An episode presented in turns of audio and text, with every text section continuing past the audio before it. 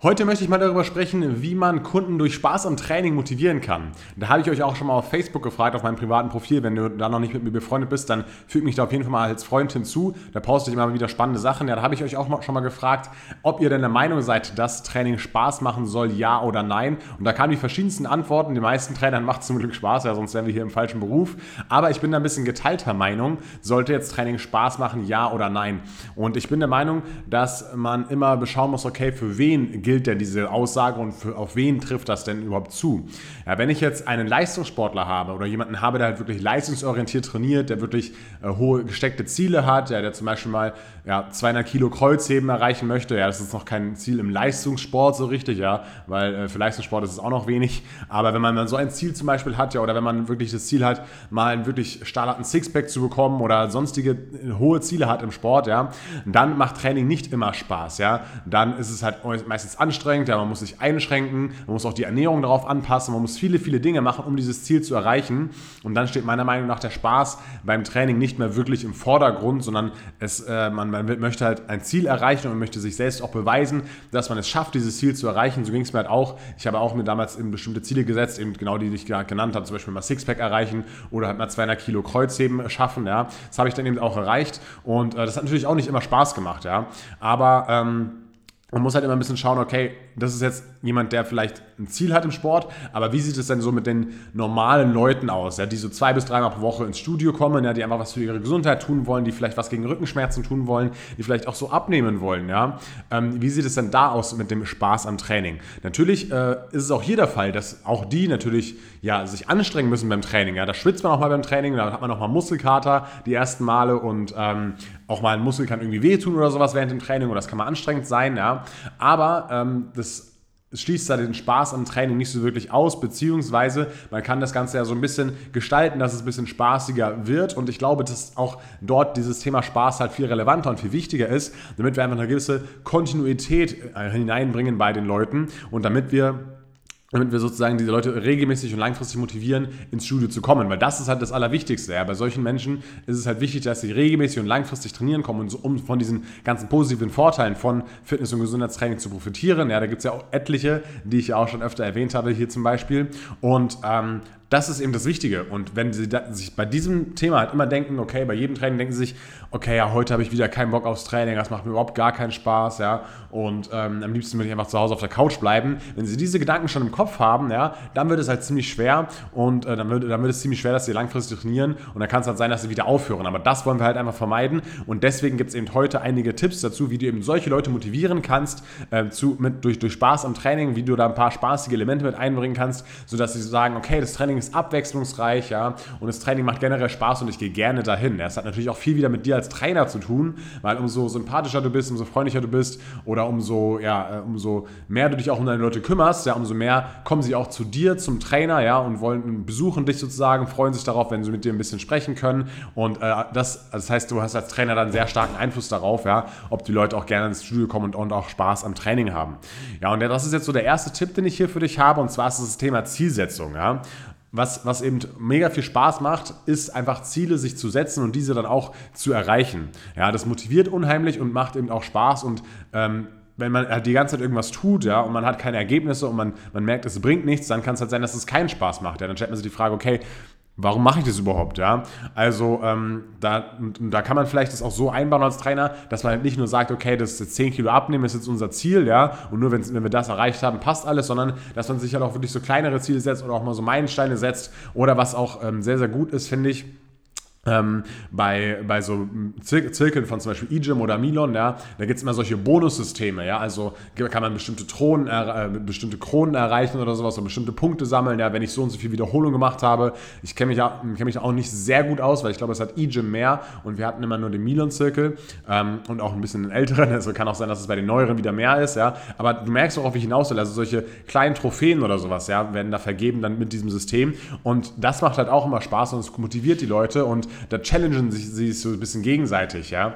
Und das kannst du vielleicht auch versuchen, so in Training mit einzubauen, ja. Dass man sagt, okay, unser erstes Ziel ist jetzt hier mal, keine Ahnung, die äh, 20 Kilo beim Bankdrücken zu schaffen oder sowas, ja. Oder mal 10 Wiederholungen, 10 saubere Wiederholungen zu schaffen, dass du halt immer diese kleinen Zwischensteps einbaust, wo du dir sicher bist, dass der Kunde das erreichen wird, aber es auch vielleicht nicht ganz so einfach ist. Es soll dann auch nicht so sein, dass... Ähm, der Kunde sagt, ja gut, das war jetzt total easy, das habe ich jetzt, kann ich jetzt schon beim ersten Mal schaffen oder so. Ja? Also du verstehst, worauf ich hinaus will. Also Erfolge machen immer Spaß, es macht immer Spaß, etwas zu erreichen und es motiviert auch. Und äh, manche Leute springen halt auch stark auf diesen Wettkampfgedanken an, den ich auch gerade schon angesprochen habe. Und das kannst du dir zum Beispiel auch im Personal Training zunutze machen. Wenn du sagst, ja schau her, wenn du zum Beispiel hier diese Manual Resistance Übung machst mit den, mit den Handtüchern hier und ähm, dann, dann ruderst, ja, äh, das kann zum Beispiel eine coole Sache sein, äh, wenn, wenn du halt sagst du, ja, kämpf gegen mich, ja, kämpf gegen mich an, ne? Ähm, und wenn du so als, als, als Trainer manchmal der Gegner bist, ja, das kann zum Beispiel auch äh, bei einem, den einen oder anderen im Wettkampf fördern oder man kann natürlich auch im Wettkampf zu sich selber stehen, ja, also ich werde immer wieder besser als ich selber,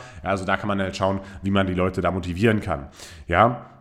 Äh, dann das zweite, oder den zweiten Tipp, den ich hier für dich habe, ähm, ist halt das Ganze nicht immer nur auf Sätze und Wiederholungen runterzubrechen, sondern halt auch mal auf Zeit. Ja? Bei, Grundübungen, bei Grundübungen macht das natürlich jetzt keinen Sinn. Ja? Da kann ich jetzt nicht sagen, okay, mach mal 100 Kilo Kniebeuge eine Minute lang oder sowas. Das wäre jetzt nicht so geeignet. Aber vor allem so bei HIT ja, oder bei, bei Ausdauertrainings perfekt geeignet. Ja? Zum Beispiel, dass man sagt, okay, wir machen jetzt nicht 20 Burpees, sondern wir machen Burpees eine Minute. Ja? Und das nächste Mal machen wir zum Beispiel eine Minute und fünf oder sowas. Ja? Oder man macht auch solche M-Rap-Workouts Workouts. AMRAP kann halt für mehrere Sachen stehen. Einmal für as many reps as possible, also so viele Wiederholungen wie möglich, oder as many rounds as possible, also so viele Runden wie möglich. Ja.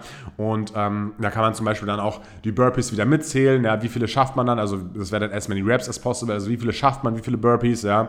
Dann äh, kann man vielleicht auch drei Übungen machen und so viele Runden wie möglich davon absolvieren. Also macht irgendwie Burpee, Mountain Climber und noch Jumping Jack, also Hampelmann. Ja. Macht davon dann so viele Runden wie es möglich innerhalb einer bestimmten Zeit oder sowas ja. Und, oder man sagt halt, okay, man gibt halt eine bestimmte Zeit vor oder, oder nee, man, man gibt eine bestimmte Anzahl vor und man muss das in, so in, der, in, in einer sehr kurzen Zeit schaffen, ja. Dann darf die Technik natürlich nicht grauenhaft sein, aber ihr wisst, was ich meine. Also so kann man eben diese, an diese ganzen Dinge an, äh, angehen und kann dann ein bisschen mehr Variation, ein bisschen mehr Spiel in dieses, in dieses Thema reinbringen. Ja. Was zum Beispiel auch ganz interessant ist, ist, wenn, du, wenn dein Kunde zum Beispiel so ein äh, ja, Fitnessarmband hat oder so ein Fitness-Tracker hat und äh, dann äh, kann, kann, werden vielleicht auch andere Dinge angezeigt, andere Daten angezeigt, wie zum Beispiel auch, wie viel Kalorien verbrennt man gerade. Ja. Ob das jetzt immer so genau ist oder nicht, sei jetzt dahingestellt, aber das könnte man sich jetzt zum Beispiel auch mal als Ziel setzen. Schau mal, hey, wir fahren jetzt so lange Fahrrad oder wir machen jetzt so lange diese HIT-Session hier auf dem Laufband, bis du zum Beispiel 50 Kalorien verbrannt hast oder 100 Kalorien verbrannt Aufwand hast oder sowas, ja. Also, dass man da auch mal so andere Parameter setzt und da ein bisschen Variation einfach mit reinbringt. Und das bringt uns auch schon zum nächsten Punkt und das ist nämlich genau das, das Thema Variation, ja. Das muss man halt immer je nach Ziel und nach Person wieder auswählen. Ähm, ich bin auch immer der Meinung, wenn man jetzt zu viel variiert, ja, und wenn man jetzt zu viel andere Übungen macht, dann wird man halt auch nie wirklich besser in einer Übung. Und wir wollen ja trotzdem eine progressive Belastungssteigerung haben bei zum Beispiel den Grundübungen, damit wir da einfach besser werden und damit wir auch Trainingsfortschritte erzielen. Aber trotzdem kann man vielleicht mal bei, äh, bei so bei Leuten, die halt zwei bis dreimal pro Woche kommen, einfach ein bisschen Variation mit reinbringen. Ja. Zum Beispiel kann ich statt Bankdrücken oder statt Brustpresse mal einen TX-Liegestütz machen, ja, oder ich mache es mal mit Kurzhantel, ich mache es mal mit Bändern. Ich wähle halt mal andere Übungen aus, wie ich die Brust trainieren kann. Ja? Und da muss man halt, wie gesagt, diesen Grad finden, nur so viel, dass es halt wirklich noch Sinn ergibt und dass es auch noch trainingstechnisch Sinn ergibt. Und wenn wir jetzt jedes Training komplett, komplett anderes machen, dann macht es halt eben meiner Meinung nach auch keinen, keinen wirklichen Sinn. Ja? Und was man hier auch noch variieren kann, ist so eine Art Sally-Workout. Vielleicht hast du das schon mal gehört, ja, es gibt so ein Lied, ja, das heißt Bring Sally up and Bring Sally down. Ja, ich bin der beste Sänger und ähm, immer wenn man sozusagen Sally up sagt, dann macht man den Keyboard sozusagen nach oben und wenn man, wenn man down sagt, macht man nach unten und man wartet halt, bis wieder das nächste abkommt zum Beispiel, ja. Und äh, das kann zum Beispiel ja gut anstrengend werden, weil das Lied geht jetzt so zwei, drei Minuten lang. Ja, ungefähr sowas. Und äh, das kann man zum Beispiel machen mit verschiedenen Übungen, ja, mit zum Beispiel der Kniebeuge, mit Liegestütz, mit Superman, mit Sit-Ups oder auch mit Lunges, ja, so mit Ausfallschritten, ja. Und so kannst du zum Beispiel auch mal am Ende des Workouts nochmal so eine Art Sally-Workout machen, das ist auch mal wieder was anderes, ja. Ein bisschen Musik läuft im Hintergrund und äh, das ist auch mal wieder ein bisschen Variation.